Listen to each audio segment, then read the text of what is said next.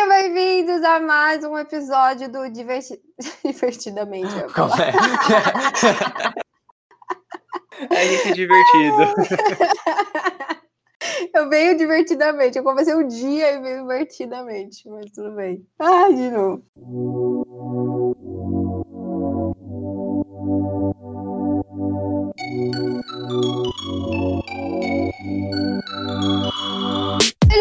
Bem-vindos a mais um episódio de Divergência Criativa. E hoje a gente vai falar um pouco melhor sobre outros assuntos, porque a gente não se satisfaz com os assuntos da semana passada, então a gente vai todo, toda semana a gente vai trazer um assunto novo para vocês. Sou eu aqui, a Giovana Paixão e o Tico Pedrosa. Dá um oi aí.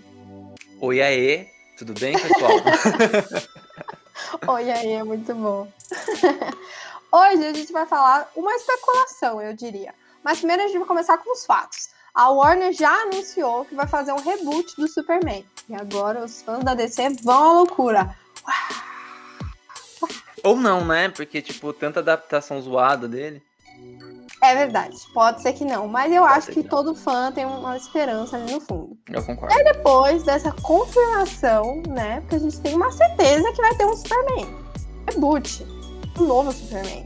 Não sei. Aí a gente vai especular aqui se vai ser um novo Superman e se a gente vai ver um Superman negro nas telas, nas telonas, né?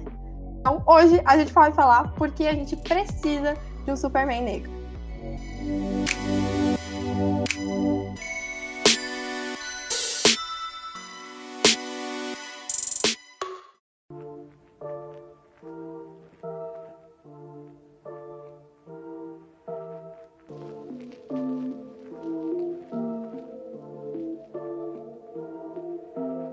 Giovana Paixão, você, você já jogou aí a bola falando e assim, sem, sem mais, mais discussão, eu vou dizer que a gente precisa de um Superman negro simplesmente porque eu quero que o Michael B. Jordan seja o Superman e pronto, acabou. É isso, acabou o episódio. Até semana que vem com mais um Divergência Criativa. É isso. A gente não aceita outro, outro ator. Se tiver outro ator, a gente vai reclamar. É exatamente isso. Vou, vamos, vamos subir hashtag. Twitter. Vamos subir hashtag igual os fãs do Snyder estão subindo aí. Com aquela hashtag chata lá de Restore, é, Restore Snyderverse. Eu não quero ver o Snyderverse. Eu já vi o Snyder Cut e tá bom. Deixa o pessoal fazer história nova, gente. Vocês são muito chato. Mas bom, antes de começar aqui a falar sobre esse assunto. Esse assunto que, amigo, eu sei que vai ter muito, muito nerd aí que vai, que vai achar um absurdo a gente falar sobre isso, porque vai mudar o cerne de um personagem, mas a gente já vai explicar é, um pouco sobre isso do, cerne do personagem, como encaixa esse Superman. Mas antes, é sempre bom lembrar que o Divergência Criativa ele é uma parceria do site Pílula Pop, então é, eles ajudam a gente nessa empreitada aí na divulgação do, do, do podcast e também, né, é, tem várias outras pessoas que nos auxiliam. O podcast não é só formado pela Gi e por mim, mas a gente tem aí duas, duas ilustradoras que estão fazendo um trabalho lindo, maravilhoso, lindas demais, que são a Ana Banana e o arroba dela lá no Instagram é Anart, com dois N's, A-N-N-A-R-T ponto soa, anart.soa, e a Vitória Sabino, que o arroba dela lá no Instagram é It's Art V. It's Art V, tudo junto. It's de coisa, né? I-T, I-T-S, coisas. I-T-S-A-R-T-V-I. It's Art V.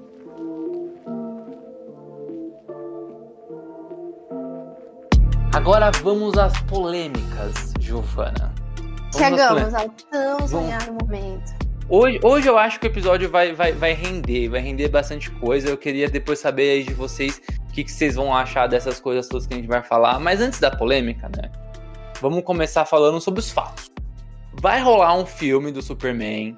A Warner já anunciou.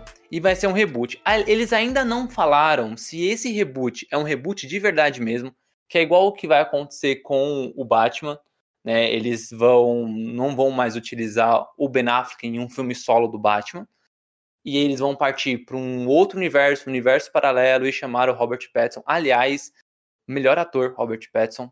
Sou fã mesmo. Hum, Detesto Crepúsculo. Não já gosto... começou a polêmica. Não Ah, que isso, ele é bom. Eu não gosto de Crepúsculo, mas. Eu gosto dele também. Ele, ele assisti... é muito bom. Foi o filme que eu assisti dele? É... Com Come-Aranha? Ah, foi o, Dia... o, o, Diabo de Cada Dia, não foi? Na, da Netflix? Sim! Nossa, ele é muito. Nossa, a cara dele, dá vontade de socar ele. Então eu gostei dele. Eu gosto de atores que são ele, ele é... ruins. De, de, o personagem é tão, é tão, tipo assim, mal. Você tem vontade de socar ele. ele é muito. Ele é, ele é um bom ator. Ele é um bom ator. É, mas aí ele, ele já poderia ter um episódio só dele, né? Um culto, ao, culto ao Robert Pattinson. Não, também não é tudo isso. mas. E aí, é, a gente não sabe ainda se a Warner vai fazer isso com o Superman ou se é um reboot, mas um rebootinho. Tipo, parecido com o que o, o, a Fox fez lá com os X-Men, né? Eles mudam os atores ou não mudam e só, tipo, a história começa de novo por aqui, né? E aí pode até ter novamente o Henry Cavill no papel, mas aí eles vão meio que não, não desconsiderar, mas é, não vão fazer referências ao que foi feito é, pelo Zack Snyder. Eu gosto muito da primeira opção. Eu gosto muito do tipo, deixa o Henry Cavill lá no, no DCU, lá no, no, no, universo cinematográfico da DC, usa ele na HBO Max de vez em quando. Eu acho que é super válido usar ele na HBO Max. Acho que ele merece um, um filme só dele, ou um seriado, mas também é papo para outra hora. E no cinema, eu acho que o Superman ele merece alguma coisa nova. Né? O, o Superman ele merece se atualizar. E hoje, né, ele ser negro é, é uma atualização muito válida. E aí tem alguns contextos até do próprio do próprio filme, né? O filme ele vai ser produzido pelo J.J. Abrams. É, para quem não lembra, o cara ele é o diretor do episódio 7 do Star Wars e infelizmente do episódio 9. O cara, é, o cara que deu uma destruidinha aí. É, ele, ele sabe fazer coisas muito boas, tipo Star Wars 7, e coisa muito ruim, o Star Wars 9. Ele é. Em um curto período de tempo. Em um curto período de tempo. Ele sabe fazer coisas geniais, o Star Trek 2, o como que é o nome? Além da escuridão? Além da escuridão, Star Trek. Que é um ah, filme. Não lembro agora. É um filme incrível. Eu chorei no cinema com esse filme. Esse filme é muito bom. Então, J.J. Abrams ele tem aí a, a, capacidade de fazer coisas geniais e coisas muito ruins. Ele, aliás, quase dirigiu já um filme do Superman. Lá no começo dos anos 2000, ele chegou a roteirizar um filme que, que se chamaria Superman Flyby, que, olha que engraçado, poderia ter o Henry Cavill como Superman. Ele chegou a fazer o teste para ser o Superman. Caramba. Aí sim. Só que aí, é, então, louco, né? Só que aí o filme foi engavetado, fizeram o Superman um retorno, e aí voltaram depois com a ideia de, de trazer o Henry Cavill, refer, referenciaram o Flyby no roteiro do Homem de Aço. Então, todas aquelas tecnologias de Krypton, aqueles lances meio, meio alien, né? Meio preto, meio sujo, era, era uma ideia do J.J. Abrams, né? E não, e não só do, do, do Snyder.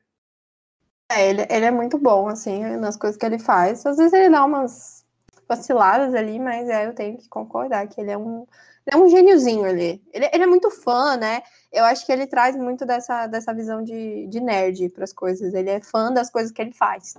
Eu acho isso legal. Eu lembro de, de ver entrevistas dele ali sobre durante o Star Wars 7 e ele realmente ele, ele é fã do que ele faz, assim. Então ele pode trazer é um Superman muito bom. Lembrando que o J.J. Abrams não é diretor do filme, né? Ele é produtor desse novo filme do Superman. E temos um roteirista.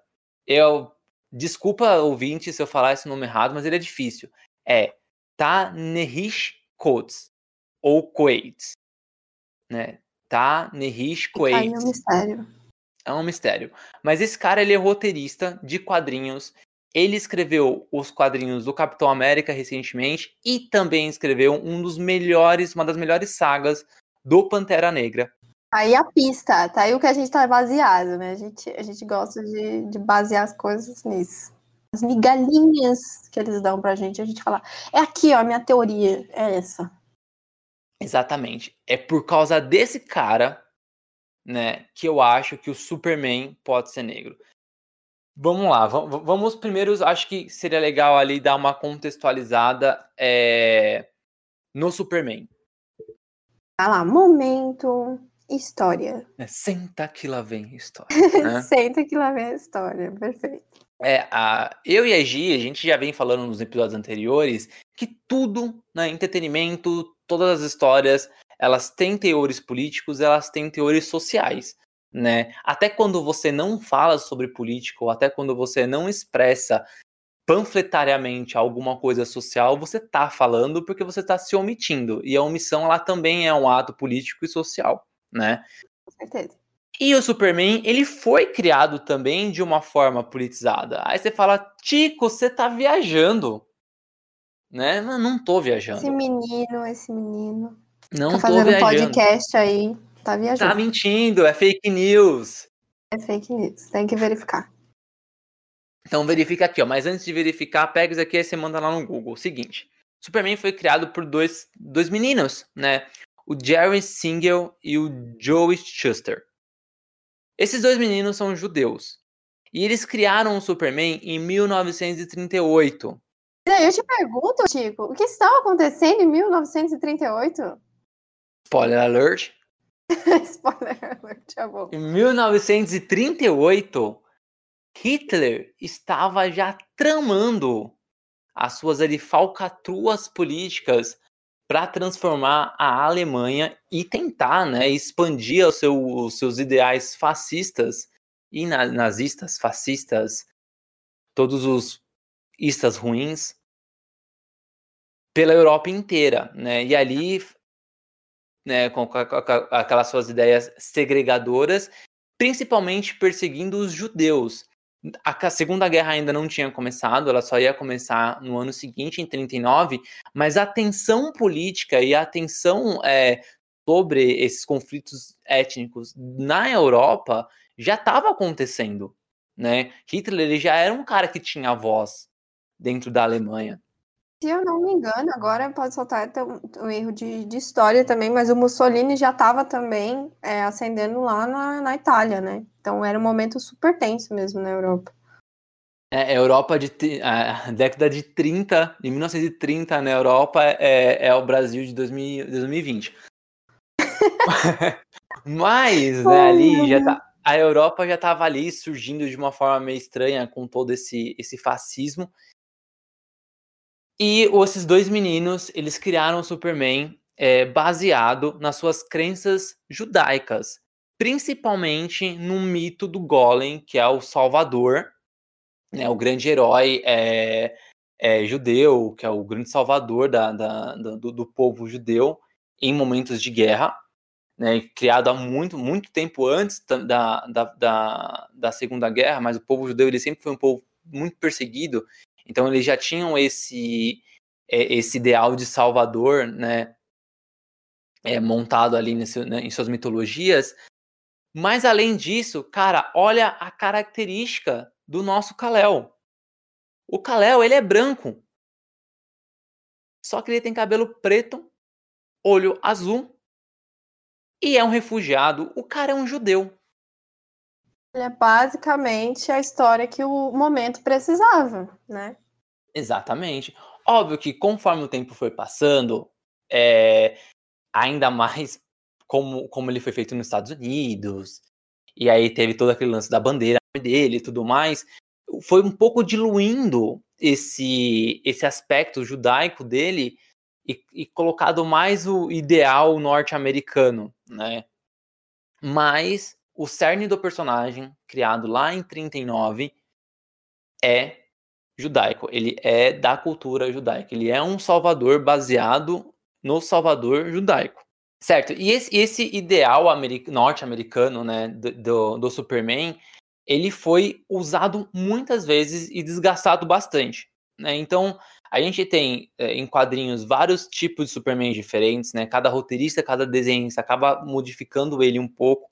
Na, na, televisão e no cinema também, eu acho que a gente tem o auge da, da representação do Superman lá em 1978 com, com Christopher Reeve, Né? Depois disso, eu acho que foi muito difícil, porque o Superman ele é um super-herói muito. Ele, ele é tão otimista que chega a ser ingênuo. E ali no final da, da, da, década de 70 cabia essa ingenuidade, esse heroísmo simples, que conforme conforme as novas adaptações de quadrinhos foram surgindo, principalmente depois do Tim Burton com o Batman, ali no comecinho dos anos 90, é, a, o universo Marvel aparecendo no começo dos anos 2000, a própria Marvel Studio no final do, da, da primeira década de 2000, tudo isso foi mudando como fazer super-herói. E um super-herói tão forte como o Superman começou a ter problemas em como você adapta ele, né? E aí acredito que o primeiro, a primeira sinal amarelo assim de, de atenção dessa desse desgaste foi em Superman, em Superman um Retorno, que ele tentou trazer essa é, esse otimismo e essa é, essa quase que infantil, né? Quase que ali é, é irreal, né? Tudo bem que ele é um cara que voa uhum. e é super forte, mas é um é, bem, né? É, é ignorando um esses fatos. Ignorando esses fatos, né? É um, é um otimismo tão ali é, é, simples que não, não coube em 2006. Em 2006 parece que as pessoas pediam um Superman mais, pô, mais, mais porradeiro, vamos, vamos ver mais coisa. E aí o Zack Snyder trouxe o Homem de Aço em 2013, que eu acho que ele levou pro outro extremo né? Exato. E além de ter levado para outro extremo, era um cara mais pessimista, um cara cheio de problemas psicológicos, né? O lance dele ser um refugiado de outro planeta acabou transformando ele num, num Jesus, num semideus, né? E é venerado, né? Tem imagens ali, acho que do, do Batman vs Superman, que as pessoas tentam tocar na capa do Superman, igual tentavam tocar na roupa do, do de, de Jesus. Então eu acho que essas duas representatividades que eram o oposto não deu muito certo. E assim, houve outros tantos desgastes, por exemplo, diferente do Batman, que o Batman parece que é igual vinho. Quanto mais velho e quanto mais usam, melhor ele fica. Porque o Batman você consegue fazer história de comédia com ele, tá aí o Lego pra mostrar que é verdade. Nossa, o Lego é muito bom. Tá aí o Batman dos anos 60 para mostrar que é verdade. A gente consegue fazer história gótica com Batman, tá aí os filmes do Tim Burton. A gente consegue trazer é, para uma, pra um, uma estrutura ali um pouco mais clubber, cyberpunk ali dos anos 90, que foi o que o Joe Schumacher trouxe de forma muito mal, mas trouxe. A gente consegue uma coisa mais séria, que são os filmes do Nolan. A gente consegue uma abordagem mais endeusada, que é do Zack Snyder. Então, o Batman, ele tem essa, essa diversidade, ele consegue ter essa diversidade, o Superman não pelo menos não conseguiram. Porque o Batman ele é facilmente adaptável com o tempo. Né? Você coloca ele num contexto de, pô, o cara é um cara rico que tá dentro de uma cidade destruída e que precisa ser, em aspas, salva. Então, cara, qualquer época, qualquer ano, qualquer década tem uma cidade destruída pela corrupção, né? É fácil você atualizar esse personagem. O Superman é muito difícil. É, eu acho que também um dos problemas de adaptar o, o Superman hoje em dia, como você disse, o Batman, né? O Batman, é, eu acho que pelo menos as pessoas amam muito o Batman do Nolan, porque o Batman do Nolan é quebrado, né? Ele é totalmente quebrado por dentro, tem vários problemas, e é uma coisa que não acontece tanto com, com o Superman. Pelo menos ao meu ver, assim, é muito difícil adaptar o Superman, porque ele é o, o, o super-herói inabalável, né? A perfeição, Uh, eu, eu, costumo dizer que ele é apelão, né? Porque qualquer coisa que você vai tentar atacar o Superman, ele tem uma arma contra você, ele tem um poder contra você. Não tem como derrotar o Superman. E, e é muito diferente do Batman. Assim, acho que a gente nota muito isso no, no, no Batman vs Superman também, eu acho, porque ele tem que vestir uma armadura toda robusta e ainda assim leva um couro né? Tem que fazer toda uma, uma engenhosidade para tentar atacar o, o, o, Superman e ter um mínimo de chance de ganhar e toma um pau, claramente. Porque ele é uma pessoa, né? Então a gente sente um pouco de, de dificuldade de se aproximar. Eu acho que rola esse problema de aproximação com um herói que não é tão inalcançável. Ele é muito distante, né, do, da gente, né, do, do, do real. Tudo bem que muita gente não tá aí sendo bilionária facilmente, que nem o Batman. Mas todo mundo ali tem um probleminha ali, né? Uns, uns crush que não, que não te nota, né? Uns crush que não dá muita bola. Todo mundo tem isso. Tem um inimiguinhozinho ali que, que tá sempre no seu pé. Então, o Batman é muito mais próximo da gente. Quando eu tava pensando nessa, nessa coisa de inabalável, inalcançável, lá, super-herói, assim, perfeito, me veio à mente o, a premissa do anime do One Punch Man. Então, o personagem, ele é quase um, um Superman, né? Ele é quase um Superman, porque ele derrota todos os inimigos, ele derrota todo mundo com um soco. Eu acho que é muito incrível isso. Só que o, o dilema dele, né, do, do, do Saitama, ele é interno e externo, porque as pessoas duvidam dele e aí ele acaba meio que caindo nessa sabotagem também, né? Tanto externa quanto interna, de não, não entender. Será, será que as pessoas não acreditam em mim, mas eu sou tão bom? E aí eu acho que isso dá graça. Porque se ele fosse só um cara que ia lutar e acabar com as pessoas e todo episódio fosse isso, ia ficar chato, né? Essa é uma narrativa chata a gente não quer mais, a gente não aguenta mais ver essa coisa de ah, o herói que salvou o dia sem problema nenhum, né? Aquele herói que ele só vai, só vai subindo, subindo, subindo, e aí ele salva o dia. Não, não dá mais para ser assim. Eu acho que o, o público hoje em dia é, precisa de mais, de mais problemas que associam à nossa vida, né? Uma coisa que eu vejo muita gente reclamando é, dos filmes da Marvel, acho que principalmente, é que os vilões da Marvel não são bons. Porque eles basicamente só são maus por ser mal. Ah, eu sou malvado porque eu sou do mal. Yes. E eu acho que se aplica a mesma coisa. O vilão não é bom só sendo. Um vilão bom, ele não é bom sendo só mal por, pelo mal. E o, e o herói bom também não é só bom por ser bom. A gente precisa de outras camadas, a gente precisa de personagens um pouco mais profundos, né? E eu acho que o Superman, por ter toda essa bagagem de ser assim um herói ícone, né, que foi todo trabalhado lá da parte dos judeus, o, os Estados Unidos também em, em, é, fez parte muito grande do por conta da história do, da, das guerras com o Superman, né? Tanto Superman quanto Capitão América, acho que os dois estão muito envolvidos nisso, né? De ser os salvadores. Então vai ficar muito difícil adaptar esses heróis que são perfeitos, né? Que não, não tem defeito. Você não tem um erro moral nesses, nesses heróis. Eu acho que é, é essa é a, é a é o desafio do século XXI, assim, para quem trabalha com, com essa temática de, de super-herói. Aliás, Warner, Faz um close aqui. Um close bonitinho aqui no meu rosto. Close de áudio em Chico. Só, só, só a divergência criativa tem close? No, só, no áudio. É, tecnologia. Aqui é a gente nova, né? Assim, tem como levar.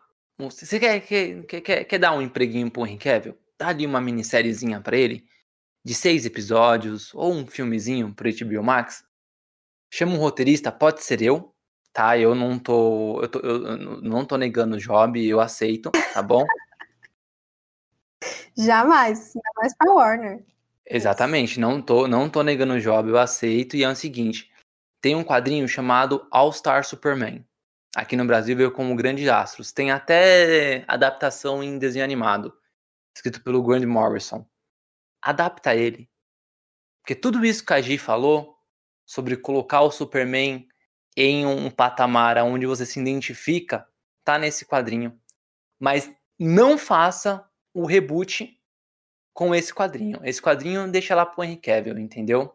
Vai lá. E é muito bom essa história. O Superman ele tá com câncer, porque ele tá sobrecarregado da, por causa da, da, da energia solar. E aí ele tem vários dilemas sobre mortalidade. Não chamou o Wolverine, né? Podia ser uma ótima, uma ótima collab. Exatamente. Mas esse não é o caso. Esse não é a linha de raciocínio. A linha de raciocínio é o Superman negro. E a gente vai explicar por que, que ele é um melhor Superman para o cinema. Possível. É, é o melhor Superman possível. Ah, a primeira coisa sobre por que, que o Superman ele tem que ser negro, eu acho que vem muito pela capacidade do Tiny Hitchcock de, de novo, se eu falei errado o nome dele, me desculpa, mas do cara escrever é, quadrinhos ali num contexto né, é, para, para o povo negro e tudo mais. Porque primeiro que ele é negro, e isso facilita muito. É, eu não estou nem questionando o lugar de fala ou não, mas eu acho que tem. É, quando você tem uma história sobre negros escrita por um negro, ela vai ter uma visão, uma abordagem que um branco nunca conseguiria colocar porque não sabe o que quer, porque não viveu né? É a sensibilidade, né? Você sabe do que você tá falando. Exatamente. Eu acho que assim, a, a, o branco, ele consegue ali, sendo um bom roteirista, chegar até determinado ponto, né? O negro, ele consegue passar por esse, de, de, de, dessa linha. Eu acho que uma, um paralelo muito bom, assim, é, sei lá, Aves de Rapina, né? O filme. Ele foi roteirizado e, escri... roteirizado e dirigido por, uma, por, por mulheres, então você vê ali na dinâmica do filme, até mesmo na, na nos diálogos, é, que, que é um filme que muito peculiar escrito por mulheres. Ele não fica panfletando nada de feminismo nem nada. Poderia, eu acho que o cinema é o lugar para fazer isso, mas não faz. Só que o que, que ele coloca ali em questões é tipo, sei lá, durante uma briga é, uma personagem, eu acho que é Canário Negro, ela estoura o, o, a xuxinha de cabelo dela. E a Arlequina vai lá e entrega. Um homem nunca ia pensar nisso. Ah, né? isso é muito sensacional. É. Então, então eu acho que, que, que, é essa sensibilidade e essas coisas fazem muito diferença, né?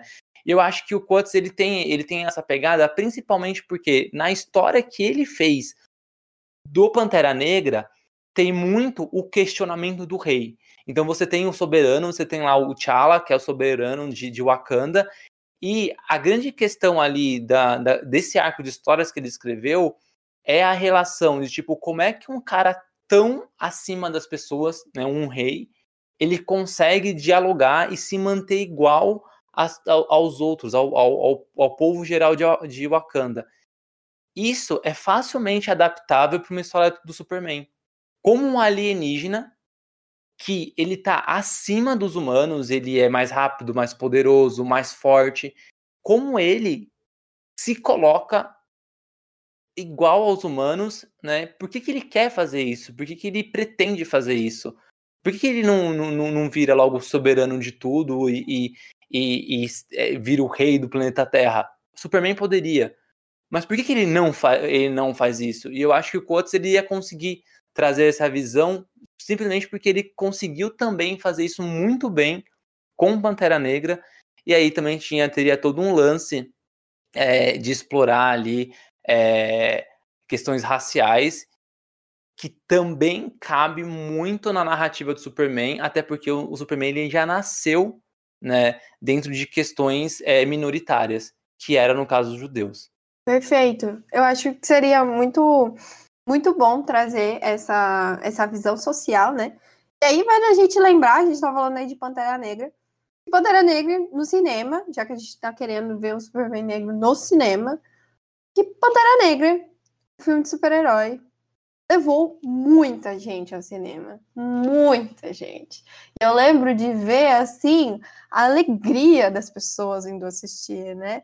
E, e ver vídeo do pessoal emocionado, das pessoas se identificando. Eu achei isso maravilhoso. Foi um sucesso. Eu acho super necessário essa coisa de, da gente associar a necessidade social das coisas às histórias, né? É, é, totalmente necessário.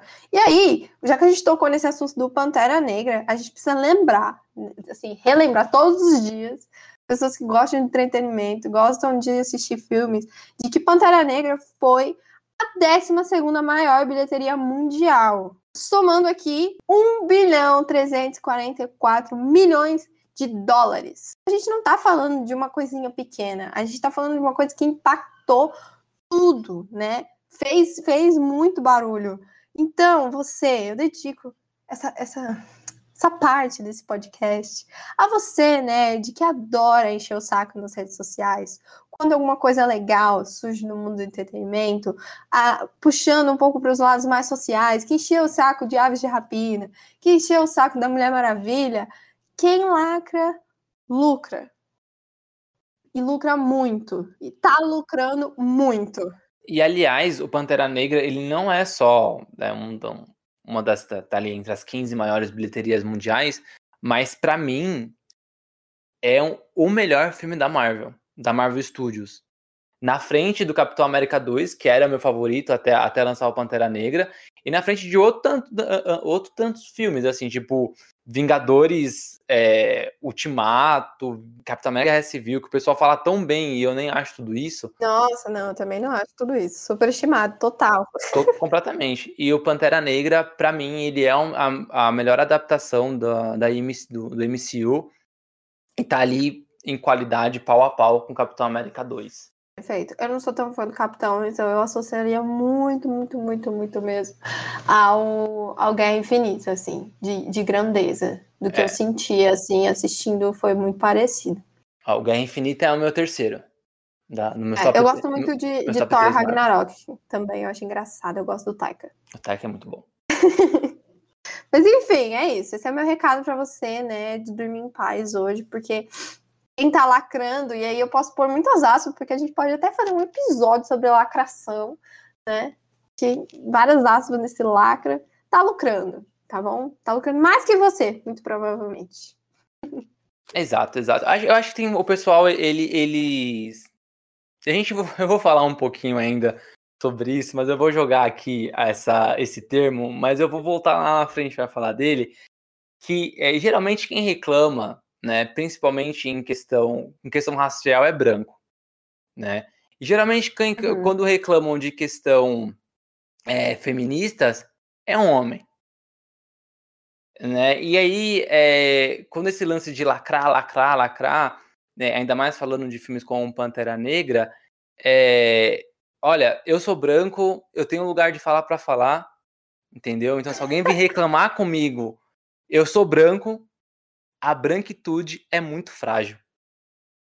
Porque não pode, gente, não pode ali, ó, ter, sabe, negro sendo rei, sabe, ganhando bastante, fazendo filme, estourando em bilheteria, que reclama. Ai, não, ai, é panfletário, ai, é lacração, ai, não precisa disso, ai, não tem racismo, é todo mundo igual, sabe? Então, Sim, então somos todos humanos. É, mas aí eu vou, eu vou falar mais sobre isso, vou falar mal, mais mal de branco, porque é igual, é igual família, né? A gente pode falar mal da família, então eu posso falar mal de branco. Pode, pode falar. Né? É, e aí, Gi, só para só pra, pra contextualizar mais ainda o quanto é importante Superman negro, hoje tem tanta pauta acontecendo, é, tanta pauta ra racial vindo à tona, né? Eu acho que tirando ali naquela época do, de Martin, é, Martin Luther King, né, todos aqueles movimentos raciais lá na, na década de 70 nos Estados Unidos, Pantera Negras e tudo mais, é, eu acho que hoje nunca se falou tanto sobre essas questões como ali naquela época dos anos 70 nos Estados Unidos, né? Uhum, Acred é. Acredito eu, né? Talvez, talvez pela fa pelo fato de a gente estar num, num mundo mais globalizado. Pela falta de idade também, que a gente não viu tanto, né? Exatamente. Então a gente teve questões ali com o George Floyd, que, que acabou é, tendo uma onda, uma, uma, onda de comoção a, que chegou até, a, até no Brasil. Não entendi muito bem porque essa onda de comoção chegou aqui no Brasil. Morre um George Floyd aqui no Brasil todo dia. Né? É, a, é, a, gente tem uma, uma crisezinha ali de vira-lata, né? Tem, tem essa, é, essa tem teoria que, aí. Tem que acontecer lá, né? É, tem que o mundo gira meio em torno do que acontece nos Estados Unidos, né? Então, o que acontece lá realmente impacta tudo, todos os outros países, e aqui não ia ser diferente, né? Exatamente. E aí, mas tem outros casos aqui no Brasil, né? Como eu não, não vou citar o nome das crianças, mas como várias crianças é, que são assassinadas né, é, em, em, periferia, em favelas. É, teve o caso, tem caso do Carrefour e de muitos outros mercados. Né? Vários né? casos, né? São os casos. Os casos do Carrefour, do Carrefour né? e outros mercados que também tiveram casos de, de racismo. É, na semana passada, semana passada, semana retrasada, no Big Brother aconteceu o caso do Rodolfo do João, né? Então, tipo, essa pauta, ela tá presente no mundo inteiro e ela tá presente no Brasil e o quanto ela é importante no Brasil. Então, eu acho que não só para o mundo, não só para os Estados Unidos, que precisa também, eu acho que os Estados Unidos também é um local que precisa muito dessa, dessa, dessa resistência negra, até porque lá tem 13% só da população, 13 e pouquinho da população uhum. americana, norte-americana é negra.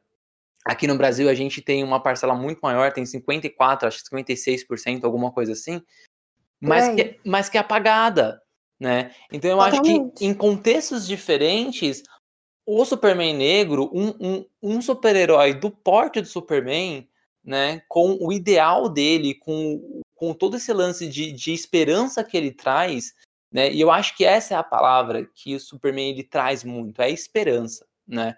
É, lá no filme do, do, do Christopher Reeve, ele trouxe esse ideal de esperança, né, mas lá nos anos 70 era mais fácil você trabalhar com algumas coisas mais simples.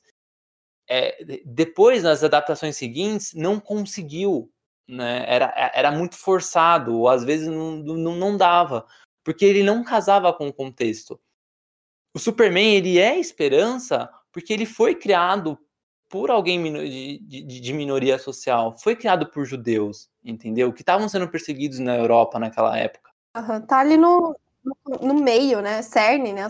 Acho que é essa palavra tá no cerne do personagem. Tá, tá no cerne. Essa, essa esperança, né?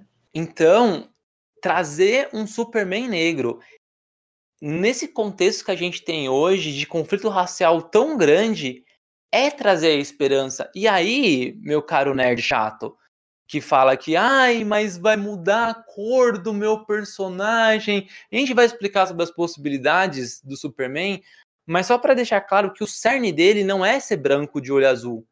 O cerne dele é ter esperança. Então, se ele for uma mulher, se ele for negro, se ele for azul, se ele for verde, se ele for oriental, se ele for indígena, se ele trouxer esperança, ele é o Superman. Eu vou fazer um, eu vou fazer um livro só com frases de efeitos desse podcast. Vai ser incrível.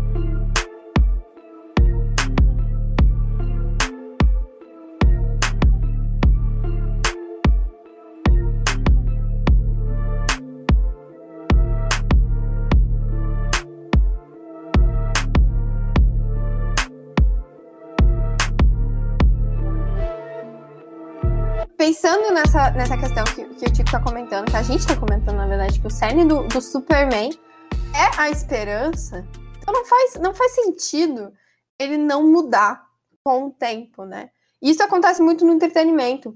A gente está acostumado, eu, eu, chamei aqui de darwinismo, eu nem sei se as pessoas realmente usam isso. Se as pessoas ainda não usam esse, esse termo, que, é que é o darwinismo do entretenimento, deveriam. Porque é basicamente isso, é uma teoria da evolução aqui no, no entretenimento, na, na, na, cultura pop. Se você não acompanha os tempos, se você não se adapta aos tempos que você está é, trabalhando, que você está ali vivendo, você morre. É basicamente isso. Se você precisa se adaptar, o entretenimento precisa correr atrás dos tempos que tá. E o Superman, como a gente está falando desde lá do começo do episódio, não faz mais sentido a narrativa dele é, continuar a mesma dos anos 40, dos anos 50, dos anos 70. A gente está em 2021, mudou, ok? As coisas mudaram. A gente precisa realmente adaptar essas coisas. E aí, um exemplo, porque aí as pessoas podem falar, né? Ah, não sei, o que, que, que teve de exemplo aí? E eu me lembrei de que o Chaplin, grandíssimo, né? Enorme, gigantesco, Chaplin, ele relutou horrores, assim, ele, ele relutou até o último momento dele contra o, o cinema falado. Não sei se vocês já assistiram algum filme do Chaplin, por favor assistam, porque é, é muito bom. Mas era um cinema mudo, né? Preto e branco também, mas cinema mudo principalmente. Eu acho que é o que mais a gente lembra, assim, é que não tinha, ninguém falava né, nos, nos, nos filmes do, do Chaplin. E não teve jeito, ele podia ter relutado para sempre.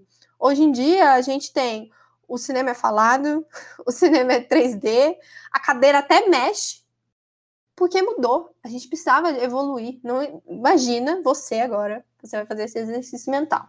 Você entra no cinema para assistir um filme mudo, preto e branco. Assim, só se for uma coisa muito artística, que nem, sei lá, o farol, que é em preto e branco, mas assim, é Não, muito difícil. E com uma tela tiquinha, uma tela tiquinha, 4x3, é, né? Isso, é... Esquece a IMAX.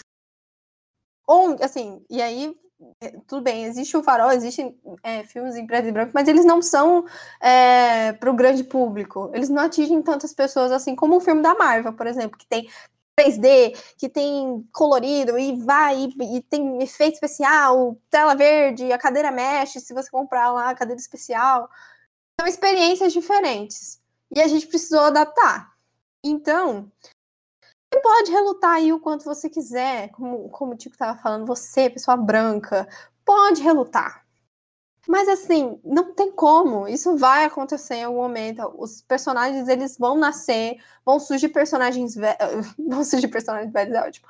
Vão surgir personagens novos e velhos também que, que vão mudar, né? Não tem como escapar disso, porque tem uma coisa um segredo social, assim, que a gente adora se enxergar. A gente gosta de se identificar. Então, como a gente comentou lá no começo sobre a história do Batman, por que a gente gosta tanto do Batman assim e não gosta tanto assim do Superman? Porque a gente se enxerga em algum momento ali com o Batman, com os problemas dele.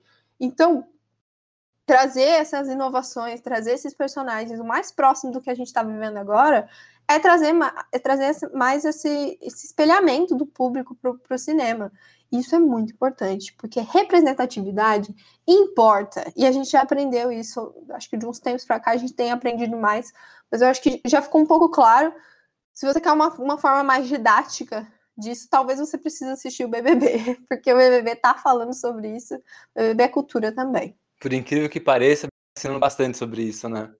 Demais, demais, demais. Mas assim, agora vou ser bem sincero, pô, é, tá falando sobre isso desde 2018 e ainda existem Rodolfos que aparecem lá falando que, tipo, mas eu não sabia disso, aonde eu moro, sabe? Ah, eu sou chucro, ah, eu não tenho informação. Mas tá lá desde 2018, só no BBB. Então eu acho que também é. não é uma questão só de assistir também, é de estar tá, é, é, disposto a dar um passo para trás, entendeu? Desarmar de toda, de toda essa armadura é, cultural que a gente tem e que vem muito racismo, muito, muito preconceito dentro dessa armadura e falar assim, não, peraí, se tá doendo lá, é que tá acontecendo alguma coisa que machuca. Então deixa eu entender. Perfeito. É, um dia a gente, acho talvez sirva até de algum, de algum exemplo, né, o que aconteceu no, no BBB, para essas pessoas que usam de desculpa. Ah, porque nunca me ensinaram. Não é porque nunca te ensinaram que você não tem que aprender, né? Exatamente. Não, não é essa a situação. Se você tiver a oportunidade de fazer comida na tua casa, e você nunca fez comida, se você ficar sozinho na tua casa, lá, é, com as comidas disponíveis durante meses, certeza que você aprende a cozinhar, sem ninguém te ensinar. Então eu acho que esse lance social também acontece. E só, uma, só deixa eu só jogar uma bola que eu pensei aqui numa forma de, de, de jogar esse assunto para você. A gente tava falando de, de doer, né? Quando eu falei assim, ah, e dói no outro, quer dizer que, que tá machucando. Tem um cara que é lindo de doer. Ai, é verdade. E ele poderia ser o Superman. Ah, ele podia. Ele podia ser. Eh, pra mim, ele podia ser todos os personagens, assim. Uma liga cinema, da justiça só dele. Ele assim. quisesse. Assim. É, só. Tava ótimo. Tipo, tipo Ed Murphy, né? Imagina ele de Mulher Maravilha. Faz uma liga do ser só dele, assim, tipo o Ed Murphy no, nos filmes dele, assim, sabe? Ele é no, todos. Ele... Eles são todos os personagens. Em Nova York. Não, não, é no. Qual que é o nome do filme que ele faz vários? Ah, na. na acho Professor Aloprado, que tem uma família dele ah, lá, não é? Eu acho que todos os filmes dele ele faz mais de um personagem, não tem como. Enfim. Quem é essa pessoa que é linda de morrer? A gente está tanto falando aqui, a gente é, são as nossas apostas. É uma aposta e, e uma esperança também, já, já unindo aqui ao, ao, ao cerne do, do Superman, a nossa aposta e a nossa esperança. Quem que é essa pessoa, Tico? É o Michael B. Jordan. Ah, e agora o mundo vai à loucura. Eu sei que ele não é uma aposta só minha, eu sei que tem muita, muito pessoal na internet aí que já fez até montagem dele como Superman como ficou linda essa montagem. É, é de uma. Olha, espetáculo. Ele, ele é, com todo respeito à minha esposa, mas ele é lindo com, com o uniforme do Superman, sem camiseta. Esse cara é muito bonito. Exato. assim, ele já fez personagem da Marvel que morreu, né? Ele fez o Killmonger, o vilão lá do Pantera Negra morreu e ele não vai voltar pra Marvel. Então, é, ele, a, a, a, casa da DC tá aberta. E aí tem algumas coisas ali que eu acho que possibilita muito o Michael B. Jordan fazer parte da, de, do universo DC e ser o Superman. Que é, é, ele já está trabalhando com a Warner na produção do filme do Super Choque. Né? Ele vai ser produtor. Também é um, é um herói gigantesco. Adoro o Super Choque. E tá lá, então. Michael Jordan já tá na Warner, né? Michael Jordan, não. Michael B. Jordan já tá na Warner. Então, é só é só a Warner falar assim, então, aproveita que você já tá produzindo esse filme, você não quer fazer esse papel aqui, não? Vem cá, vem cá, Phil. Veste essa roupa azul aqui, essa capa vermelha. Só, só vamos, vamos, vamos testar como é que vai ficar, né? Hum. É, eu, eu acho que é uma grande possibilidade. E aí, Gi, eu vou falar, vou te contar uma coisa. Em 2003, eu fui no cinema assistir Demolidor. Hum. Foi um filme difícil, eu quase lev... é, é, um dos poucos filmes que eu quase levantei pra, pra ir embora no começo. Eu, eu nunca fiz isso. Você já fez isso alguma vez? Não, nunca fiz. Ah. Não, nunca fiz, mas teve, eu já tive vários momentos, quase fiz em vários filmes. Demolidor foi um deles, Homem de Ferro 3 foi outro, é, ou Star Wars 9 foi outro. Então tive quase momentos Entendi. assim de quase levantei. O Demolidor é um deles, né? Ali no momento que mostra como ele ganhou os poderes, e aí ele é um menininho, e aí ele dá um chute uma hora. No... E ele faz tipo um. Dá, sabe essas bicicletas de, de futebol, sabe? Aquele chute para trás? Sei. Uhum. Faz isso. Só que ele era um menino que nunca tinha treinado porcaria nenhuma, ele só tinha, só, só, só tinha caído ácido no olho dele, entendeu? E aí uhum ok. É quando, quando eu vi aquela cena, ela era tão feia e clichê, já em 2003, que eu quase levantei para ir embora. Eu fiquei, assisti esse filme. E quando eu olhava o Ben Affleck, eu falava assim, nossa, ele era um bom Batman. Aí eu olhava, e eu sempre gostei do Ben Affleck como ator, assim. O Ben Affleck, ele fez... Ele vale é um ressaltar que antes de Ben Affleck ser o Batman, né? É isso. Antes, isso 2003. 2003... Ó, Isso aqui era tudo 2000... mato. Era, nossa, 2003, filho. Você, tá, você tava falando, ah, meu primeiro filme foi O Homem de Ferro, sabe? Meu, primeiro, meu primeiro filme no, no, no cinema eu não vou contar, não, senão vai, vai, vai acusar a idade. Mas. Eita, eita. Não, deixa pra outro, outro episódio. Mas o, o, o Demolidor é, foi 2003 ali, não tinha nem o Batman Begins ainda. O Batman tava naquele limbo de ter ou não filme, porque o, o filme de 97, o Batman é, e Robin foi um fracasso, e aí a Warner tentou, durante anos, é, lançar é, é, adaptações ali do Batman, fez vários roteiros e nada ia pra frente, né?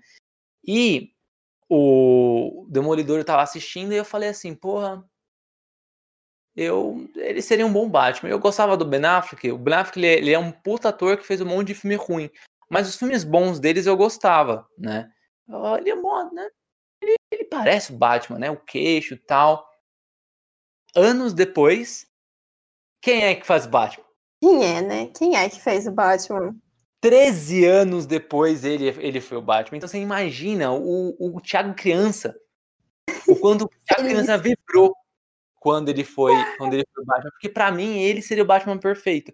E de verdade, ali dentro do, do, das possibilidades que o Ben Affleck pode fazer, né, sendo conduzido pelo Zack Snyder, é, ele é um puta Batman. Eu, eu gosto muito da, da, da representa, representação dele como Batman, principalmente Batman vs Superman.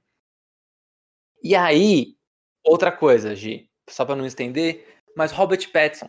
Robert Pattinson, quando começaram a fazer a testar os atores, eu tinha visto no Reddit um fulano qualquer falando do Robert Pattinson.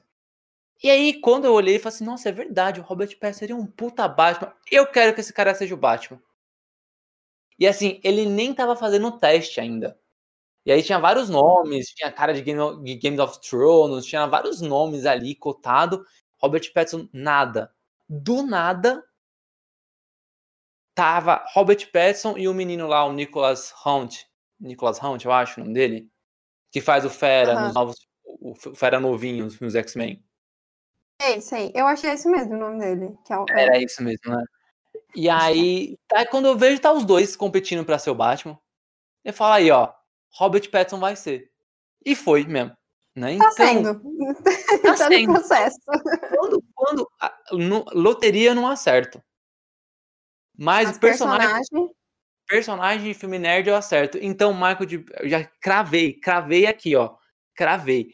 Michael B. Jordan vai ser o novo Superman no cinema. Uau! Olha isso. Estamos falando isso tempos antes de lançar, hein? A gente vamos lançar, vai lançar esse, esse cast aí, a gente não está sabendo de nada, não temos informações privilegiadas. Isso aqui chama é, como que a gente pode? Vidência de Tico, é isso.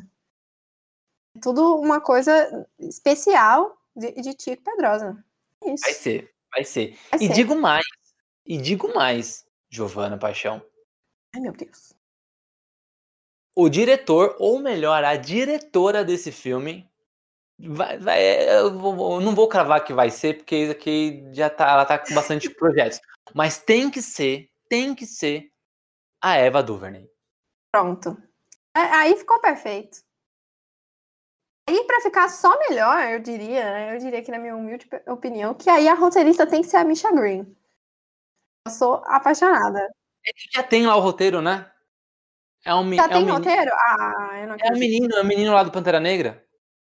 Ah, é verdade. Ah, mas ela pode dar. Então ela pode ser produtora, que nem ela foi. Acho que ela foi produtora, diretora de criação, alguma coisa assim, de, de séries já da, da HBO. Então, ela já tá ali também. Ela tá ali também. Ela tá ali já, já colada na Warner. É só chamar. Pra quem não sabe quem é a Eva, aliás, a Eva já tá em projetos da Warner, então é um pulo. A Eva ela é diretora do Selma, um dos melhores filmes ever. E ela é também diretora da série Orons que Condenam, uma minissérie, eu acho que tem quatro, quatro ou seis partes. É quatro, são quatro, são quatro. É, é um filmão de, de, de, quatro partes, basicamente. Nem parece uma série, parece que é um filme gigantesco.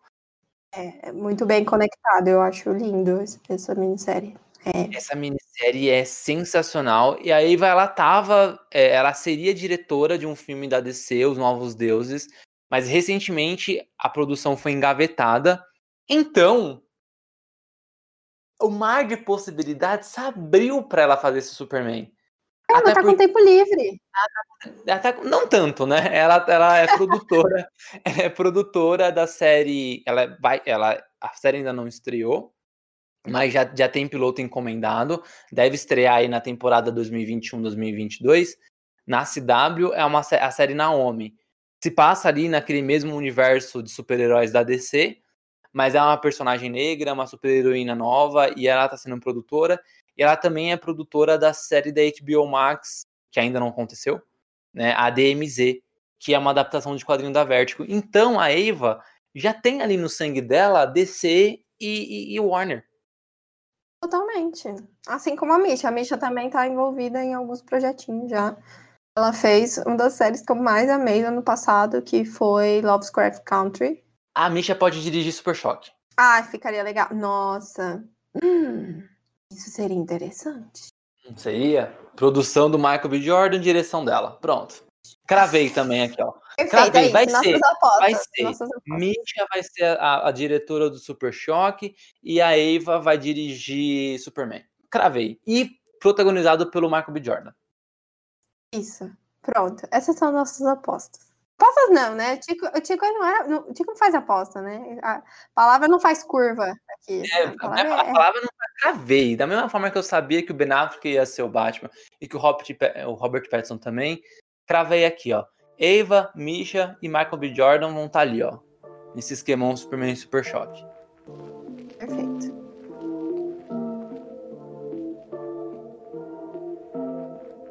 E agora, só pra, pra, pra ir pros finalmente, esse episódio foi mais longo do que os anteriores, mas é bom, é bom, eu gostei. Eu acho que dá, deu pra explicar bastante coisa ali sobre como levar o Superman, né, sendo um personagem negro agora, só que aí, caro nerd chato, né? Vou falar com parte, você. Essa é a parte de falar com nerd chato. Essa é a parte. Primeiro que eu nem sei se o nerd chato vai ouvir o Ele nosso vai podcast. sobreviver até aqui, né? Não, então é para você, nerd legal, que quando for conversar com o nerd chato, você vai ter argumentos. Esse Exato. é o momento de você se inspirar. Exato. Ali atrás eu tinha comentado o quanto ali a, a branquitude é frágil, né? Porque eu acho que o, o, branco ele tá tanto nesse lugar de privilégio, né? Que primeiro que ele não se enxerga que tá, né? Muitos não se enxergam. E aqueles que, por estar tá tão confortável, quando tem alguém ali que ameaça, em aspas, né? Ameaça não, não é nem tá em cima, ameaça ser igual, já não, mas como assim, né? Então, uhum. isso acontece também na, no, no entretenimento. E aí, se você, nerd, acha que mudar o Clark Kent, ou ah, um Clark Kent negro, vai mudar o cerne do personagem, mesmo a gente lá já tendo falado no episódio todo que o cerne do Superman é a esperança, não é a cor da pele dele, é a esperança. Então, né, se você tem esse problema, a gente tem a solução, porque aqui nesse podcast a gente não vai ficar só é, jogando essas problemáticas, vai ter solução, né? Que é a seguinte: para não ter a mesma discussão ali do, do da pequena sereia, né, que há no, no na, na, animação, eu acho muito engraçado, Gi, o pessoal uhum. que é fã dali da pequena sereia fala assim, não, mas no cerne da personagem, o cerne, o cerne, no cerne da personagem, ela foi uma, um conto de fadas escrito, acho que se não foi pelos Greens, foi alguém lá do, da Europa, que ela era uma assassina que matava é. marinheiro. Então, tipo, no, o, o, o CERN já não tá nem aí, entendeu? E ela era mais peixe do que mulher. Né? Uhum, então, é. então, o CERN já é o tá cerne tá... disso, né? É, é não, disso? não vem falar que a mina ruiva é o cerne do personagem, não, que você não tá, você não manja, né? Não, para, de, para de consumir só Disney. É. Vamos começar assim, vamos combinar. Se é para falar de, de, de, de, origem do personagem, vai lá nos contos de fada de verdade, entendeu? É isso. Mas aí, recentemente, a gente teve até outras discussões a respeito dessa troca de, de, de, etnia de personagens que originalmente nos quadrinhos são brancos e nas adaptações viraram negros. Então, por exemplo, atualmente, acho que há, um, umas duas, três semanas, anunciaram que o Bart Allen, né, o, o neto do Flash, né, o super-herói impulso dos quadrinhos, na série de televisão vai ser negro, o que faz total sentido porque a, a Iris, que é a esposa do Flash, já é negra. O, uhum. Wally West, que é irmão da Iris, já é negro. Então, a filha do, do, do Flash, né, com a, com a Iris, é negra. Gente, desculpa, se o menino fosse ruivo, eu ia achar muito estranho. Aí a gente ia ter que aí, fazer um teste do ratinho, né? Que é, ia, não ia rolar. Não, tem alguma coisa. A mãe, né? Tipo, a, a, a Iris não ia ser a mãe dele. Então, tipo, eu acho, eu acho que, que, que a, a, série foi muito coerente ter feito isso, né? Mas teve também o caso do professor Utônio, da Minas Superpoderosas. Seria legal se fosse o Celso Portioli? Seria legal se fosse o Celso Portioli, eu concordo. Mas deixa lá o ator que escolheram, um puta ator bom, sabe? Só porque é negro, é fazer, ah, é o cerne do personagem.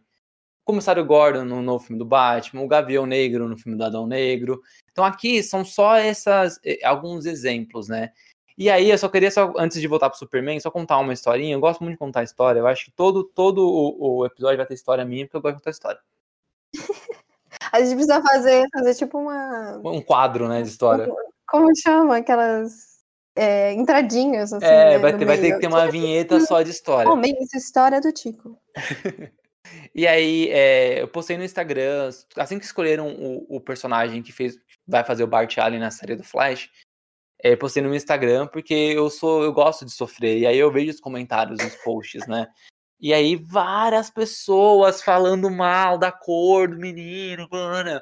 E aí é, vieram alguns comentários nesse meu post, porque eu, eu, eu postei reclamando, falando, mano, 2021 isso já aconteceu várias vezes, já mudaram a etnia dos personagens várias O próprio Michael B. Jordan, né? Ele fez o Tocha Humana no filme ruim do, do Quarteto Fantástico.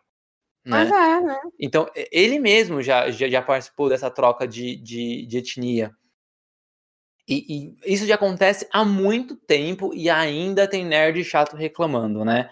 E aí vieram algumas pessoas conversar comigo. Uma, uma delas veio falar que não, mas ele não é negro, ele é pardo, né? E aí, é, um, só um adendo muito importante, que a, o nome pardo, ele é algo que só tem aqui no Brasil, né, que é uma, uma, uma, uma organização sociogeográfica aqui do Brasil, e uhum. é um total apagamento do povo negro que está sendo é, miscigenado e também do povo indígena.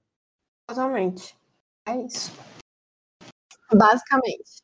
Ah, mas ele é pardo. Aí ele é papera lá, lá não, não, não, não tem isso de pardo. Inventaram aqui no Brasil para você falar assim, ah, é, é negro miscigenado ou, ou, ou, indígena miscigenado, né? Porque você não pode ser indígena, né? Tem, a gente tem uma história muito cruel com esses povos, né? Então, qualquer coisa associada ao povo indígena ou ao povo, ao povo preto sempre foi muito distanciada, né? Tipo, não, que isso? Não quero pra mim ser negro. Como assim negro? Não, não sou negro, sou pardo. Sabe? É um meio termo ali pra gente não ser nem branco, porque eu sou é, preto demais para ser branco, nem tão negro, porque eu sou branco demais para ser negro. É uma mistura ali que a gente criou essa classe média, essa, esse termo médio ali, porque está associado ao branco era demais, né, para a elite branca. Então você não é branco, oxe, sai daqui, menino. E para não ser associado a essa coisa que a gente criou de ruim, né? Ser alguma coisa ruim associada ao negro, ao preto ou ao indígena. Então a gente fez essa, esse meio termo. Que é isso, né? Tipo, eu não quero sofrer que nem negro, então eu sou pardo. Mas eu não vivo na, na floresta igual indígena, então eu sou pardo. Como se todo indígena vivesse em floresta, né? Tipo. Pois é. Bom, mas essas, essas são outras discussões à parte. E também teve um menino. outro dia, outro momento. Outro momento. E aí teve um menino também que veio falar comigo, que, que falando que ele acha errado essa mistura de, de, de. Não essa mistura, né? Essa troca da etnia. E aí ele falou assim: Eu sou a favor de criar mais personagens negros. E aí eu contei uma historinha para ele e eu queria contar essa historinha aqui no podcast. Que é o seguinte: é, a gente vem né, de uma. Eu vou usar o termo dívida, né? Mas branco que vai ficar muito chateado com o que eu vou falar agora, não pense nessa dívida como algo que, tipo, ah, eu tenho que solucionar. Você tem que saber sobre ela, porque ela existe, entendeu? É, é, são seus antepassados, são os nossos antepassados que, que, que, que foram os opressores lá atrás, entendeu? Então, na, na, na criação de histórias, só se criava branco, né? E aí, tipo, pô, eu, eu usei um exemplo do, do negro nos Estados Unidos que começou a votar no meio da década de 60. Antes, sei lá, negro tinha que levantar, né? Do, do, do lugar em transporte público para sentar, para branco sentar negro, durante muito tempo, nos Estados Unidos e aqui no Brasil, foi, foi, foi considerado um povo sem alma. Uhum. Que não vivia, tipo, não sente nada, é animal, é por isso que a gente se escraviza. E esse conceito, ele não só existe lá atrás na escravidão, ele foi passado de geração em geração. Há famílias que ainda, que, que se não pensam de forma tão extremas assim, ainda tem esse pezinho achando que, tipo, é menos, né? Sabe? Ah, o preto é menos, né? Então, é, quando começou a se criar super-heróis nos quadrinhos, ali no começo de 30, 33, que teve o primeiro super-herói, que foi o Fantasma, os roteiristas eram brancos, os ilustradores eram brancos, muitos racistas, né? Porque foram criados em sociedades racistas que cresceram muitos dali no final no começo da década de 30 eram filhos de escravocratas. Eram netos de escravocratas. Então eles tinham essa, é, essa esse pensamento racista muito muito incorporado neles. Então só tinha personagem branco. A gente só começou a ter esse a diluir um pouco nos Estados Unidos em 70 pasmem, aqui no Brasil, protagonista negro em novela só começou agora. Em meados de 2000. Uhum. E ainda, e ainda a maioria ainda muito estereotipada, né? Isso que também é um, é outro problema. Com, completamente, sabe? Tem que ser pobre, filha de, de empregada doméstica, é, tem que, sei lá, é, é, viver em favela, essas coisas. Tá sempre estereotipado. Sempre, né? Então, tipo, a... só criar personagens negros não dá, não, não, não dá certeza de que as pessoas vão consumir, né? E, por, e, e, também é um tempo, e não só isso também de consumir nas histórias, mas existem tantos personagens brancos que se você começar a só criar personagem negro, vai, você tem que só criar negro durante uns 40 ou 50 anos para igualar. Perfeito. É, eu acho que por isso que é tão importante, né? Essa, essa... É, a conta não bate. Não dá, entendeu? E aí eu vou pegar um exemplo da série da Batwoman. Eu quero fazer um episódio só sobre a Batwoman. E eu, eu, eu e a Gia, a gente vai fazer esse episódio. Com certeza. Ela é um bom exemplo porque a primeira temporada a gente tinha ali a Ruby Rose, que ela era a Batwoman. A Ruby Rose, ela fazia a Kate Kane, que é uma personagem que existe, existe nos quadrinhos e é a Batwoman dos quadrinhos, né? Ruby Rose, branca, igual a Kate Kane, beleza. É, ela saiu da, da série, ela fez só a primeira temporada, ela não quis continuar, ela achou que a, a pegada de, de gravar diretão, exercício tudo mais não era para ela. E aí ela saiu e a, a CW, a Warner, junto com a CW, decidiu que não ia fazer um recast, que ia criar uma personagem nova, que essa personagem seria negra, que seria a nova Batwoman. Então seria uma personagem nova criada para o seriado para ser a nova Batwoman. Não tem essa personagem nos quadrinhos. Ela é baseada em uma, em uma personagem lá, mas é só referenciada, tipo, não existe. Que é uma personagem chamada Ryan White, protagonizado pela Javicia Leslie. E aí criaram uma personagem só para ela. Beleza, fechou, bonitinho. Pergunta se as pessoas aceitaram. Ah, não. Não aceitaram. tipo, a série já, já era problemática por ter uma protagonista é, é LGBT. E aí agora você tem uma personagem LGBT e negra, pronto. Sabe? E aí. Não dá, né? Aí tá lacrando demais. Aí é, aí, nossa, aí é muita lacração. E aí a série só cai em, em, em audiência episódio a episódio. Ela tem uns probleminhas ali, de roteiro tal. Tem, ok, ela não é uma série perfeita. Mas a gente sabe que ela tá indo mal não é só por causa disso. Né? Então, só criar o personagem não basta. Né? Só criar uma personagem negra não basta. E, de novo, se, se para igualar tem que criar só personagem negro, então você tem que. São 50 anos. A gente para agora e só 2000 e quanto que a gente volta? 2080? É, 2070, 2080 a gente volta. A gente volta a fazer mais personagens brancos. Vocês acham? Exatamente. Ou seja, a conta, a conta não bate. Então, tem que mudar sim. E aí pega esses personagens que o cerne não é importante, sabe? Ah, Tico, mas então pode mudar do Pantera Negra? Não. Por que, que não pode mudar do Pantera Negra? Por dois motivos. Primeiro, já tem pouco negro. Aí você é, vai mudar. Vamos combinar, né? né? Vamos combinar aqui. Porra, já, já tem pouco. E aí você vai mudar e já é zoado. Mas também tem outra questão, que é o fato dele ser negro faz parte do, do, do contexto narrativo dele, dele ter sido criado. Né?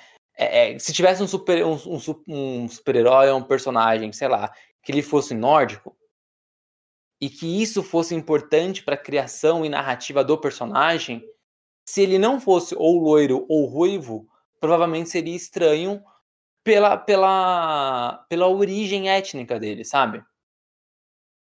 Ou seja, isso é o cerne. E isso tem a ver. Agora, voltando ao Superman. O cara tem que ter esperança, ele tem que passar a esperança. Ele é um alienígena.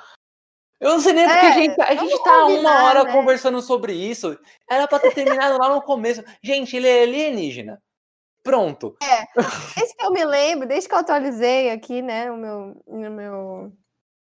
meu não sei nem minha, minha, base de dados, a gente associa alienígena com a, com a corzinha verde, cabeçudo e zoiudo.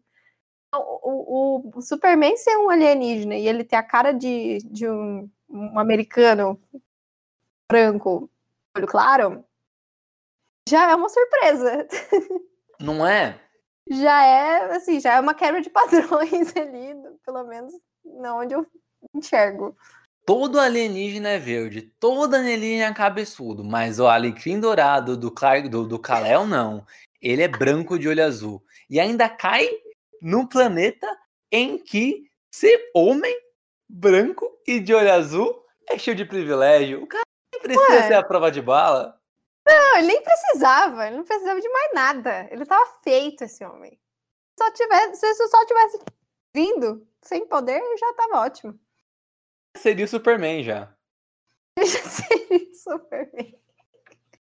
Mas eu acho que é por isso, por, por, por, por, essas e outras que a gente já falou aí durante sei lá quantos minutos, que eu acho que seria muito especial ter o, o Clark Kent. A gente tem é. desde 38 mas a mesma é, fisionomia, esse personagem ser negro. Porque seria é. um, um, assim, um marco, eu diria. Seria, tipo, meu Deus do céu. Seria... O que está acontecendo aqui? Eu acho que é todo mundo meio que parar.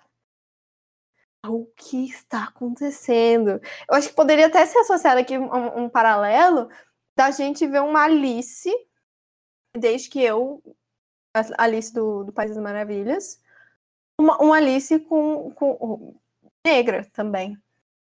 A gente tá desde que eu sou uma criança e que eu li, sei lá, e assisti o filme da Alice, a Alice é loira. É, todas as adaptações. Você imagina, é você imagina esse impacto, né? No nosso Quer cérebro e também na nossa sociedade. Quer ver outro baque? Cara. 007, uma mulher negra. Não é? Eu acho que tá faltando, inclusive. É, mas é, é, é, dizem que, que é isso que vai acontecer, né? E aí começaram a reclamar: não, mas o James Bond não pode ser mulher. Gente, não é o James Bond. É, é o 007. 007. James Bond não. Ele, ele tá, ele pode ser aquele menino, mas aí você pega a, a, a, o agente 007, pode ser qualquer um. É. E aí, aí o uhum. nerd começa, tipo, não consegue juntar A mais B. E dá, dá, dá. pau, né? Ele, não, ele, ele se costa, porque ele tem que falar, mas aqui na HQ, cara, a gente precisa pegar esse apego, que eu entendo da onde vem. A gente precisa pegar esse apego e, assim, largar um pouco. Porque a gente está falando de adaptações de história, a gente está falando de construções narrativas, e aí a gente relembra o último episódio de que cada pessoa tem a sua referência, cada pessoa tem a sua bagagem. Então, vai depender muito de quem for construir esse filme, de quem tiver vontade de fazer isso. Porque são adaptações, então a história do, do Superman ela não é sempre igual. Ela depende muito da, da, visão que a pessoa quer passar, da história que a pessoa quer contar. E ela não precisa ser fiel ao, aos quadrinhos, ela não precisa ser fiel a nada que já foi feito. Porque. Aí a gente vai repetir essa frase mais uma vez. Porque o cerne do personagem é a esperança. Então ele não precisa ser totalmente fiel aos quadrinhos antigos, aos quadrinhos mais recentes, que tem a mesma. mesma carapaça de, de, de personagem. Elas podem mudar. Se você curte a sua HQ, eu também gosto, tá tudo bem. Mas assim, ficar reclamando das adaptações, porque mudou meu personagem, nanana, isso é muito, muito, muito assim. É, chega a ser um pouco cômico. A gente dá risada do nerd. Eu não sei vocês, mas eu adoro ver esses comentários. Ah, porque mudou porque parecem as crianças. É, é, que roubou o brinquedo, assim, meio Kiko, quando pega a bola dele no, no Chaves, e ele fica chorando pra mãe, porque precisa devolver a bola dele. Né? Gente, calma. A HQ não vai, a HQ não vai pegar fogo, você não vai entrar em combustão instantânea, não vai pegar porque surgiu um personagem diferente daquele que tá na HQ, ou diferente do que você já assistiu, do que você já viu. Vai continuar existindo uma coisa e a outra. Show. O quadrinho não vai mudar. Vai. Bom, a minha vontade é ser o Clark Kent. A vontade da G também é. Mas como a gente começou esse bloco aqui falando sobre as possibilidades, tem dois Supermans negros. nos quadrinhos. É recentes até. Um deles é o Superman da Terra 23 dos quadrinhos. Essas nomenclaturas nas séries e filmes são diferentes.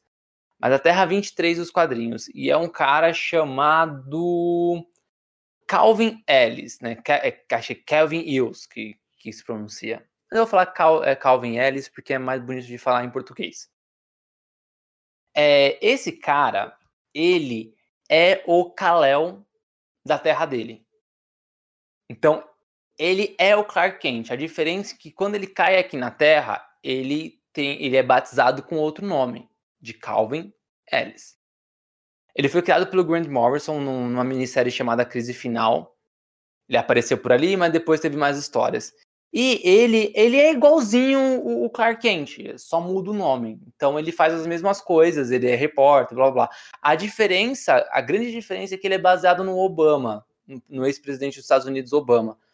E ele vira até presidente dos Estados Unidos. Então eu acho que assim, se é para adaptar o Clark Kent, mas sem ser o Clark Kent, eu acho que ali já tá uma é uma solução, né? A outra solução é o Valzod. O Valzod, é, a maioria das, dos, da, das montagens que fazem com o Michael. Jordan é com o uniforme do Valzod, que é azul e prateado. Seria isso uma previsão? Pode ser. Eu não gosto muito do Valzod porque eu acho que ele é muito difícil de adaptar. Tipo, o, Valzod, o Valzod, ele é um personagem da Terra 2 dos quadrinhos. E ele é o, o ele é o substituto, o sucessor do Superman da Terra 2. Ou seja, o Clark Kent existe, o Kal-El existe na, na, na, Terra 2, mas o sucessor desse Superman é o Valzod. E aí o Valzod, ele é um terceiro kryptoniano que cai na Terra. Ele é amigo da, da Kara, a Kara é a Supergirl, né? Então a gente tem uhum. o, o Kal-El, o Superman, a Kara, a Supergirl, e tem o Valzod. Aí o Valzod, ele cai na Terra, ele é treinado pela, pela Lois Lane da Terra 2, que é o super o super-herói Tornado Vermelho, e depois ele se torna o Superman. Quem criou o Valzod foi um roteirista chamado Tom Taylor. Então, aí tem essas duas possibilidades. Ele pode ser o, Kevin, o, o Calvin Ellis ou pode ser o Valzod. Eu gostaria que ele fosse o Calvin Ellis se não fosse o Clark Kent. Porque se Sim. é pra fazer o Calvin Ellis, faz logo o Clark Kent, é o mesmo cara. É, então. Ah, achei, achei interessante saber dessas coisas, mas eu acho que se tivesse uma votação, super Clark Kent. Ah, eu votaria várias vezes Clark, Kent. Clark Kent. E aí, só pra acabar o episódio, eu acho que vocês não aguentam mais falar da gente. Foi, de novo, foi um episódio mais extenso, né? Ah, inclusive, se vocês gostam de episódios mais extensos, avisa a gente, né? Avisa. Porque a gente curte gravar. É, a gente gosta de conversar, a gente gosta bastante. A gente vai tentar sempre manter ali nos 30, 40 minutos, mas eu acho que esse episódio ele, ele, ele precisa, né, de um, de um de mais discussão. A gente quer fazer quer falar mais sobre isso, não sobre o Superman, mas sobre essa representatividade, né? Mas você que deve estar tá falando assim, ah, pô, Tico, eu entendo que o Superman é a esperança, eu entendo que um Superman negro ele ia trazer essa ideia de esperança muito firme, não importa se é Clark Kent, se é Valzod, se é o Calvin Ellis, não importa, mas eu entendo. Mas se você tá falando isso para mim e no fundo, no fundo, no fundo, você quer ver aquele homem branco de olho azul, eu tenho uma solução para você, uma saída e é uma saída muito boa. Se chama Superman Lois. Que é um seriado da CW. Esquece tudo isso que você viu. Arrow, Flash, Supergirl, Batwoman. Esquece tudo. Só não esquece Legends, Legends of Tomorrow, porque essa série é do caramba. Mas tirando todas as outras, esquece, esquece essa novela, essas novelonas que são essas séries e vê Superman Lois. O, Super, o Superman, o Superman dali é esse Superman que você quer. Ele tá e aí, lá. se reclamar, se reclamar que não gostou, aí não tem mais jeito. Aí, aí não tem mais jeito. De você mesmo. Exatamente. É assim, ah, mas eu quero, eu quero ver com os efeitos visuais. Olha, essa série tá com os efeitos visuais bacana para televisão. Tem que lembrar que é televisão, TV aberta nos Estados Unidos, mas tem uns efeitos visuais bons, sabe? Melhor do que as outras séries da CW. A história é muito boa, leva o Superman num patamar que não é explorado nos quadrinhos, que é um lance dele sendo pai, de adolescente, então brinca muito com esse lance de super-heroísmo e família. E tem porradaria bacana também. Mas se você ainda quer ver o Homem Branco de Olho Azul sendo Superman, Superman e Lois tá aí pra você. Tá bom? Beijo. Fica bem. Aqui a gente agrada todo mundo, você tá vendo como a gente é ótimo? A gente tá agradando as pessoas que querem uma mudança e as pessoas que não querem. E estão lá, tá tudo bem também. Vai assistir, tem coisa para você assistir. Né? Você não tá sozinho. E se você ainda quiser ver o Henry Cavill como Superman, sobe a hashtag lá no Twitter, no Reddit, Tico, roteirista do, do Man of Steel 2, que deixa o Warner me notar que eu escrevo. Eu escrevo um filme para eles, pro HBO Max, não vai pro cinema, vai ficar no HBO Max. Acostumado com o streaming, ele faz filme na Netflix, série na Netflix, então não vai reclamar de fazer um filme na HBO Max também não. E aí, aí beleza, eu faço, mas só pela hashtag. É isso. É isso. Nada de troca.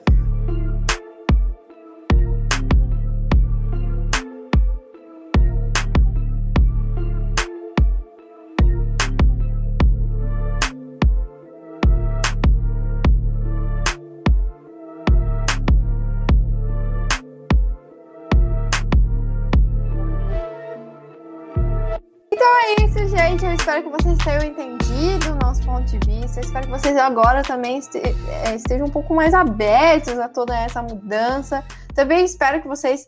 É, que no futuro a gente veja o Michael B. Jordan como Superman, porque essas são as nossas apostas. Então, é, eu acho que é isso. A gente passou a mensagem que a gente queria para esse episódio. Claro que a gente vai retomar esses assuntos é, em outros episódios, falando mais sobre representatividade. A gente acha muito importante esse assunto. Eu falei assunto muitas vezes, mas tudo bem, vai ficar assim mesmo, porque vocês vão ver que eu sou meio, meio repetitiva mesmo. Muito obrigada por ter ouvido a gente até agora. Foi longo esse episódio. Não esqueçam de ir lá nas nossas redes sociais, comentar se vocês gostaram, se vocês não gostaram, se vocês concordam, não concordam, por quê? Ah, meu Deus, meu Superman está sendo destruído pela, por essa geração. Vai lá, comenta. E também acho importante vocês comentarem se vocês gostam de episódios mais longos ou se vocês preferem episódios mais curtinhos, assim.